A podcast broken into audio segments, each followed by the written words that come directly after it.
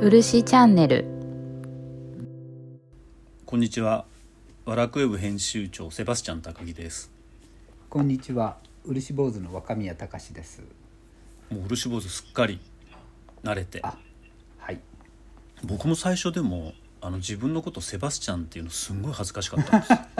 私慣れて慣れてるからあの全然へへっちゃらで当然のごとくおっしゃってるのかと私思ってたんいやいやいやいやいや。ですけどあのプロレスラーになりたくて、はいはい。なりたかったんですけど、そんなにその体格も良くないので、やっぱ慣れないですし、もう年も年なので、はい。せめてこの雑誌の編集者からウェブメディアの編集者になった時にはい。せめてなんかリングネームみたいなものをつけたいなと思ってはいはいそれでセバスチャンってつけてみたんですあけど。そうなんですか。そうなんですよ。なんかかなりぶっ飛んだところから来てる入ってくるんで。そうですよね。セバスチャンってでも、あのキリスト教においては殉教者の代表的な。ですね。なのであの日本文化に殉教しようかと思い。だあから気持ち的には漆坊主と同じあなんですよね。なるほどなるほど、い、やいや。漆道に邁進しようとして坊主になった若宮さんと 日本文化に殉教を掲げてセバスチャンと名乗ってるっていうのなんか方法論がちょっとちゃちゃんとしてないというか間違ってるというか。そうですね。間違っちゃいましたね。間違った2人があの間違ってないなんとか漆の話をしたいなっていうふうに思うんですけれども。前回はだいぶだいぶ進みましたでも前回は。そうですね。ええ。だってもう縄文って終わんないんじゃないかと思ってたんですよね。いや本当ですね、ええ。縄文いや本当戻るとまだまだいっぱいまだまだ、だから戻るのやめましょう。いやいや、戻る。の。後ろを向くのはやめましょう、もう。なので、今日はですね、もう早速なんですけれども、はい。奈良時代に、飛鳥の次、はい。奈良時代なんですが、はい。奈良時代っていうとやっぱり漆文化、まあ、日本における漆文化って言っていいのかわからないんですがやっぱり正倉院の宝物というか業物になりますでしょうかね。そうですね。その時代はい。にその漆芸技術が日本にどのくらいあったかってことは私にはさっぱり分かりませんけれどまあ歴史で振り返ると正倉院のものが奈良時代であればかなりあの高度な漆芸技術があったのかもしれませんですだからね。あれはもしかしたら、まあ、シルクロードを伝わって日本に来たんですけど、いい見本になったんじゃないですか？日本にいた技術者たちにとっても。いや刺激だったと思いますね。正倉院の業物の中で若山さん何かあの注目されてるというか気になる漆のって何かありますか？うんとまあどれもこれもすごいんだと思うんですけど、ええ。まあまあ一番っていうと、うんうんうん。まあなんですかね、まあ、例えば蒔絵の一番古いのだと、はいあのまあ太刀唐太はいはいはいはい。刀っていうのがあって金銀、うんはい。伝送唐太刀っていうんですか？金銀伝送から伝送たち伝送はい、金伝送は螺鈿の伝ではい。かんざしですか、あれ飾る飾るですかね、はい。い意味はですね。で宋はうんと荘園の荘という字だったと思うんですけど、唐太刀はあの唐物の唐ですかあらあ金銀国伝送からたち。はい。っていうのがあってこれがこれ見た見た。あれですあねあのはいこしらえというかのところにあのあそうですえっ、と何ですか？赤いと青の宝石がはめ込まれた。あそうですそうです。綺麗なあ石石が入っていてすごい装飾的な、ーはいはいはいはい。あと刀太刀ですよね。えーこれって漆っていうのは具体的にはどこに使われているんですか？あのまあ鞘を塗ってるんだとはい思うんですけど、まあええそれはちょっと私分かんないですけど、蒔絵で一番古い蒔絵でって言ってよろしいのか分かんないんですけど、はい。え金粉を粉にして巻いて、えうんうん。それを漆で固めて、はい。えっとなんか鳥だとか唐草の絵が描いてあったと思うんですけど、それをまあ今の蒔絵の技術とはちょっと違うんですけど、蒔金楼とかっていう言い方をしてましたけど,、なるほど。はい。なんかそれを言い方もちょっと私はっきりよく分かんないんですけど、はい。ええ。ただ今の蒔絵の技術と違うっていう部分はその粉化してないみたいなことなんですか？あそうですね、ええ。あの粉粉にはなってるんですけど、うんうんうん。ヤスリで削り落としたような、はい。その長いのもあるしうんうん。四角いのもあるし、ひし形もあるし、はい、形がこう一定してない、まあ、うん、そういうことなんですね。えーそうするとなんとなく今の話を聞くと今における蒔絵の技術っていうのは、割と形が一定のその金の粉というか、それを巻いていくっていうのが一応蒔絵みたいなイメージなんでしょうか？あこれも多分蒔絵でもいいと思うんですけれど、うんうんあの今は技術が進化して、はいええ。その均一で、うん例えば一番ちっちゃいのを1号として、うんうんうん。13号くらいまで13号。順番に、はい、粒がこうあるわけですはいね。え。まああのうん。こういうふうにきれいに分けてあって、ん何回取っても8号だったら大体8号のうんうん粉と同じなんていうか粒の大きさで合うわけですけれど、はい。うんそうすると何度か作っても、うんうん。その粉さえ使えば大体同じ光沢が出るとかなるんですけど、まあ、ええ。この当時のはまだそこそういうなんていうか量産体制ではないと思いますし、どうですか？あの若宮さんから見てただはい、このまあ蒔絵の原初的姿ってはいはい。どういうような味わいに見えたりするんですか、ん。まあなんていうか今風今から考えるとちょっと雑には見えますけど、うんうんはい。すごくかっこいいというか、あのこう目が揃ってないうんうん。ところをうまくこう利用してる。なんていうか、うん、利用して漆で接着してへで普通は漆で接着してからその上に漆を塗るんですね、うんうん。はい。そうすると真っ黒けになるじゃないですか、でそこから墨かなんかでこう研いでいうんうんうん。って下の金を出すんです、はい。えでこの当時のはまだそんなに綺麗にペタッとこうんうん。う出してるわけじゃなさそうでして、えなんか凹凸があるそうなんです。あじゃあこれき綺麗には研いでないっていうか研ぎ出してはいないっていうことなん研ぎ出してはあるんだと思うんですけど、今みたいにうんうん。もうフラットになってるわけではななさそう、ちょっと触ってみたいですねそれ。そう。そうですね。触ったら怒られそうだけど、そうですね、えー。でもなんというかそれも逆に迫力みたいなものが出ていそうな気がしますけどね。あの迫力は確かにありますし、あえ。あのこういうなんて言いますかあの金うん。をはい。装飾に使う時うんうん。に金、まあなんて言いますか、はい。金の延べ板をこうう細く伸ばして、うん。えまあうん金貝金貝っていうとあれか、あのまあ作るよりは粉粉にして漆で固めてうん磨いたり研いだりすることによって、うんなんか金の模様を作るという方法だと思うんですけど、うんまあ、それにしてはとてもいい表現だなと思ってますね。これやっぱりあれなんですね。さっき言って若宮さんおっしゃってたはい。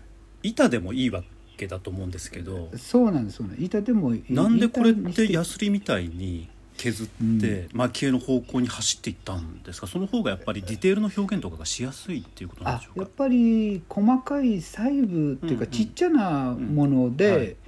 えっと、型抜きみたいにして金をうんうん板にして型抜いた、抜きしたんじゃないうん。こう表現が自由な表現っていうんでしょうかね。本当絵に描いたようなうんうんうんうんこう鳥の生命感なり、はい。花花のこの生命感なりそういうのがなんかか、まあ、あれだけきっちりしうん。たすんごいうんタチなんで、うん。うんそこだけはこう柔らかく人間味のあるような感じになるほど。なしようとしたのかもしれませんけれど。そうするとそこもなんか蒔絵の魅力のこう本質みたいなものが見えてきますね。板じゃないからこそできるっていうか。そうですね、あのやっぱりこう人間が手で描いたうんうん感じはがしっかり、まあ、壁画じゃないですけど、はいえしっかり表現されているという点では、あの時代が経ってもなんか温かみがあるという。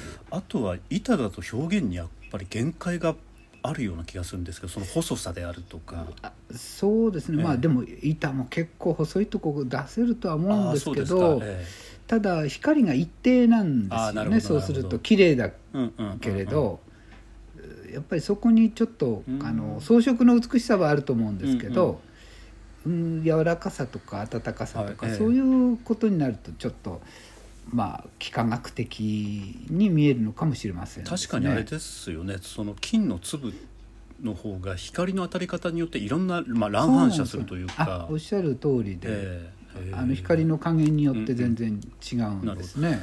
若山さんもちなみにご自身の作品では板と、まあ、粒というか粉っていうのはいははい。使い分けたりするんですか、そうですね、あのかなり使い分けてます。板にすると、はい。発色うんが、ううんんとこう強いですので、パンチを与えたい時は板、板状のものを使いますし、でまあ粉のものはやっぱり、こうススキの葉っぱの、うん。なんていうかししだれ具合とか、うん。あのツタのこうつるのぐにゃぐにゃ具合とか、ああいう時はやっぱりどうしてもその踏んで表した方がいいいいですね。ただいずれにしてもこの金銀伝送の形って研ぎ出し蒔絵っていうのの技法が確立するのって多分平安時代のような気がするんですけれどもそうですそのね。ものすごく早い例というかこっから始まったみたいな作例っていうふうに言うことができるかもしれないということなんですね。そうなんです。ただただですね、ええなんかまあいろいろその空立ちって書いてあるので、え空立ちってえっと日本のものじゃないんじゃないかって言われたこともあったりして、でも今はまあ、うんまあ中国様式の太刀みたいな意味合いで捉えられてはいますので、うん。日本のものなのかなとは思ってはいますけど、今若宮さんがおっしゃっていることが僕にとって日本文化そのものではいはい。つまり日本文化って基本的には日本オリジナルってやっぱりそんなにないなっていうふうに思あっていてそれはそうですね。やっぱりあの文化の発祥地文明の発祥地って大陸であって、はいはいはいただそこから入ってきたものをこうガラパゴス的に進化させるっていうのが私たちというか日本文化の妙というかあそうですね。だから漆とか蒔絵の技法に関してももしかしたらまああのシルクロードを通ってやってきたと思うんですけれどもはい、多分他の国には見られないようなこう発達とか進化の仕方をしてるんじゃないかなっていうふうに思って。そうですね、おっしゃる通りで。で、多分その一つの1回目のピークがはい、割と平安時代にあるんじゃないかなみたいに思ったりするんですけど、そうですね、もうどんどんこう吸収していって、はいで刺激を受けて、日本人が得意な方法うんで進化させていくというそうですよね。ことになると思うんですね。これって意外とあのラーメンとかカレーもそうだなっていうふうに なるほど。だからラーメン、ねカレー漆みたいな。どこどれも日本のものじゃないですよね。よく考えると。うただ今今の日本のラーメン見てはいはい。あれ、中国の方が同じラーメンと思わないと思うんですよね。ああそうですね。だからそれと同じように多分日本でわーっとなった蒔絵の技とかってものすごく実は独特だったんじゃないかなっていうふうに、いやおっしゃる通りで、えニューヨークとか、はい。今ラーメンがうん。三千何百円とかって言ってましたけど、ええ。一杯ですね、はい。パリだってな何千もするんですけどそそうですよれは中国伝来のという感じではないと思いますね。すでに、はい日本のラーメンだと思うんですけど、うん。まあ、それが、まあ、日本がやうん今までやってきたことなのかなと思いますけれど、ね。でまあそれが奈良から平安に入るとやっぱり貴族文化ってある意味ハイカルチャーである漆にとっても幸運な時代だったような気がするんですけれどもはい。平安時代の漆とか蒔絵ってどんな特徴があるみたいなのって若宮さんどう思われてます？まあ平安時代だと長いですけどね。なそうですね、はい。長いですね、うんまあ、まあ仏教のものがそれ以前に結構あって、はい。あまあ、仏教が入ってきたのでうん。一緒に、で平安時代になるとなんかこう日本独特のものを模索しだしてる感じが、してですね。はい。あの有名なのは何ですかね。あの四角い箱で、はい。えっとまあ片輪車ってあの、はい。御所車みたいなええ車はのい。車輪をですね、鴨川につけたんでしょうかね、えでその風景を描いたような箱があるんです。はい。それなんかはまあ結構有名。え。ーこれ国宝になってるんだと思うんですけど確か、国宝ですか？平安時代、はいはい、あの東京国立博物館にあると思うんですけど。ちょっと待ってよ。片輪車はい。蒔絵螺鈿ま手箱。そうですね。はい。そのタイヤタイヤじゃなくて車輪のところが螺鈿になっていてあとは蒔絵になってるんですけど全体的に金の粉がね散りばめられてあってで箱の形なんですけどすごく柔らかくて曲線が生かされた綺麗な形なんですね。今聞いてくださってる方検索すると思うのでもう一回言うとですね片は片方の車輪の輪にで車ですね。で片輪車蒔絵螺鈿手箱っていうのが名前になると思うんです。これあの漆にかかわらず日本の工芸の作品名って、これ別にあの、作者がつけてるわけでも何でもないんですよね。はいはい。だから作品名見るとはい。結局モチーフとかはい。技法っていうのが分かっちゃうっていうふうに見ると、はい。なんか長ったらしくてわけわかんないなみたいな作品名もよくわかるんですね。これの場合ね「片輪車」っていうのがモチーフでそうですね。で蒔絵と螺鈿っていうのが使われている手箱だ。っはい。ていうことなんですよね。はい。ですのであえて漆器とは書いてないんですよね、あーなるほど。漆器の箱だって言ってないんですよ、でも検索するときには漆器を検索しないと、うんうん。この箱はなかなか見つかりにくかったりするわけですね。えだから技術があんまりありすぎて技術で、なんていうか仕分けしてしまうといっぱいありすぎますよね、ーはいそうですけどね、でも螺鈿と蒔絵もうこの頃には螺鈿と蒔絵の技術っていうのはここのレベルまでいってるっていうことですねあそうですね、はい。なんか中の方も、うんうん。多分草花の、まあ、蒔絵がしてあったと思うんああで本当だ、ええ。ですのでまあ。ああこれすごいトリックですねじゃあ。あのそうなんですよね。この片車ってまあ多分牛車みたいなはいですよね印象としては多分。そうですね。あの鬼人が乗るようなあそうですね。車でえ冬は乾燥するのでえ、はい。車輪は木でできているから、うんうん。えっと、鴨川につけておいたんだというああなるほど。あの説が有力だと思うんですけどはい。ただそんな光景が本当にあったのか、うん。そんなことをしていたのかっていうのは、うんうんつい最近あのツイッターなんかでもいろいはい。ろ議論している人がいました、へえでもこれ金と銀ですか？タイヤというか車輪が描かれているのは。えっ、とそうですね、あの螺鈿になってると思うんですね。螺鈿だ。そうかそうか。螺鈿ですもんで、ねええ。その螺鈿の周りを、えっと、金の蒔絵でくくってあるっていう感じかと思うんです。うん多分。ちょっと私今見て見れてないので分かんないですけど。えーそれで中はですね、はい。だからあこれもすごい。なんというか野の草花の周りに鳥が飛んでる。はい。それが中。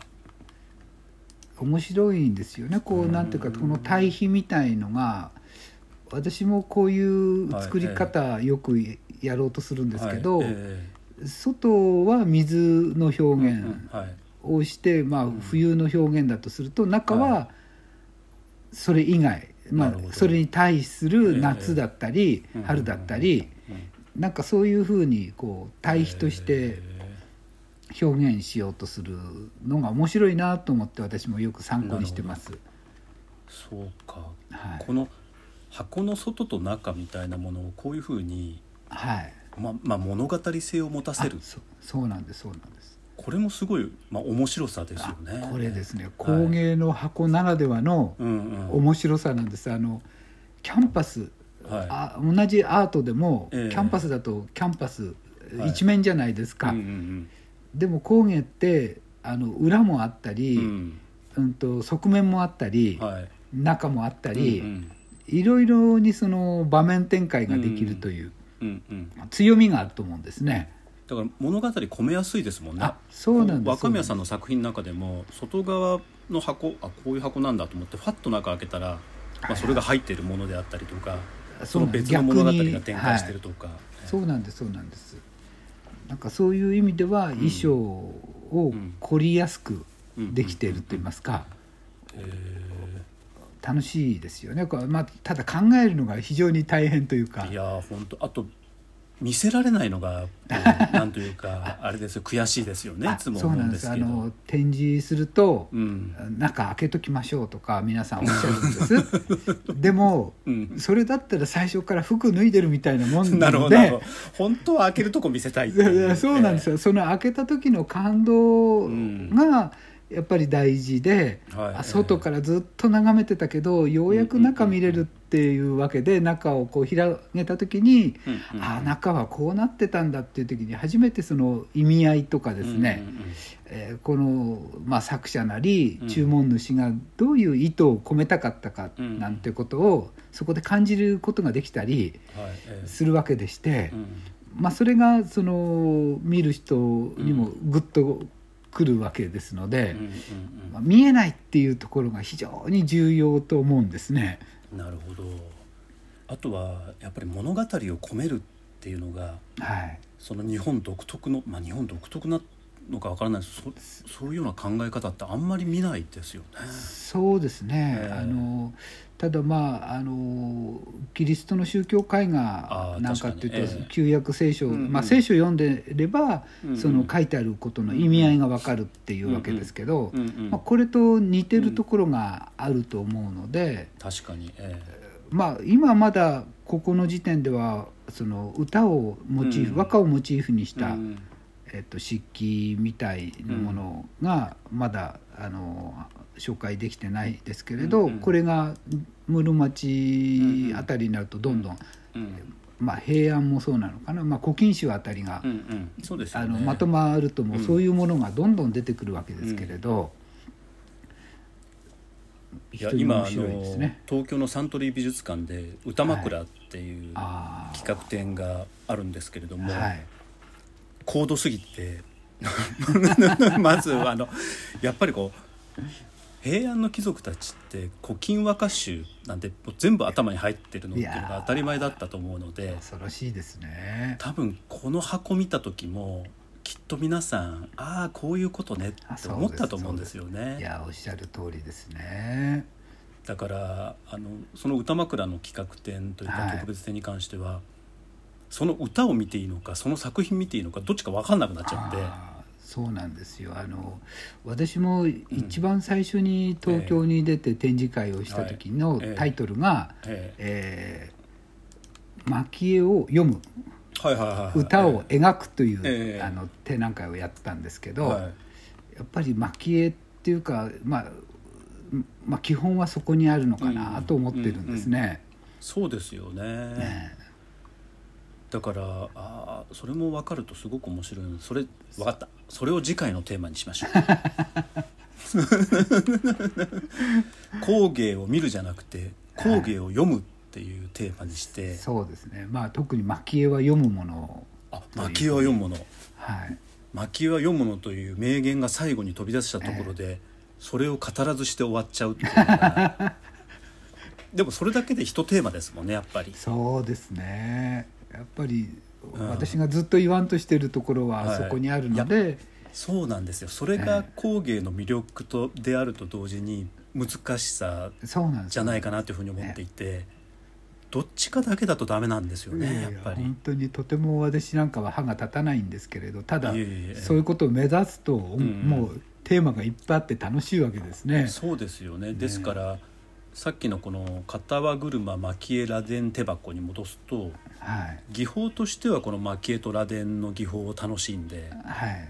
まあ、漆器ですよねの技法を楽しんで,、で物語としてはさっき言ったように、まあ、冬の牛車っていうかあの車輪が乾燥しないようにこう鴨川そうですね。につけられた物語と、それをひら開くと鳥と草花と鳥が描かれているっていうはい。その対比性を楽しむみたいな物語があると思うんですけれども、そうですね。その2つを楽しんでこその蒔絵だっていう。そうなんですね。なのでえなんどまあその、ぎまあひ冬の表現を見えながら、うんうんまあ何かを感じなきゃならなかったうんんだと思うんですね、本当は。うんうん。なんか夏に見て涼しさを逆に感じるとかですね、えその日射でどこかに出かけるようなことを、うん。まあ野の草花を見に出かけることを感じるですとか、なるほど。多分そのそういう感じることをテーマに絵になってるんで、絵自体を見るんじゃなくて絵の背景を自分に当てはめてみなきゃいけないと思うんですね。ど。しかもそれが外側って水面の模様と この車輪だけで2つだけの組み合わせで表現しちゃうじゃないですかそうですよね。その抽象化ってすごいなっていやいや本当デザインの凄さですよねこれは。いやすごいデザインセンスですよねしかもそうですよね。これ多分、まあ、さっきからタイヤタイヤって言っちゃってますけど タイヤの置く位置が少しでも乱れたらかっこいいんですよめっちゃかっこいいんですよ。こんな風な表現いやーこれもうやっぱ全デザイナー見るべき一品ですねいやかいやかっこいいと思います。あの多分これ平安後期もう後ろの方の作品だと思うんですけどこの頃の工芸のデザインってもう完成されしきされきってますよねもあいや本当そうと思いますね。特別の人がこうやってるんだと思うんですねデザインなり、まあ、蒔絵師とデザインする人は別だったかもしれませんし、ういやこの高度に抽象化されたパターンの組み合わせすごいですね。そうですね。いやあのもうちょっと勉強しなくちゃなって思いましたので次回はだからえっ、と蒔絵を読むっていうのをテーマに、はい、はい、えー綿密な打ち合わせをして。こんにちはで始まって。えーこんにちは」で始まってあ最後は「ありがとうございました」でいいですよねなんていう今回のような打ち合わせではなく。綿密な。そうですね。でも冗談抜きにしては若宮さんがあの注目される3作ぐらいをはい。あのわかりました。取り上げて、はい。でそうすると多分あの鎌倉ぐらいまで結構あの蔵とかにも和歌とか読まれてますると思うので。そうですね。はい。はい、そのぐらいまでいくと,、えー、とその次はおそらく若干この、えー貴族であるとか武士階級っていうところよりも広がっていくと思うのでそうですね。漆っていうのが、まあその辺りの話にえー。そうですね。はい。つながっていくんじゃないかなと思いますので次回はもう絶対にもう決めました。蒔絵を読むっていうテーマで。できればなというふうに思いますが。はい、ということで漆坊主の若宮さん今日もありがとうございました。こちらこそありがとうございました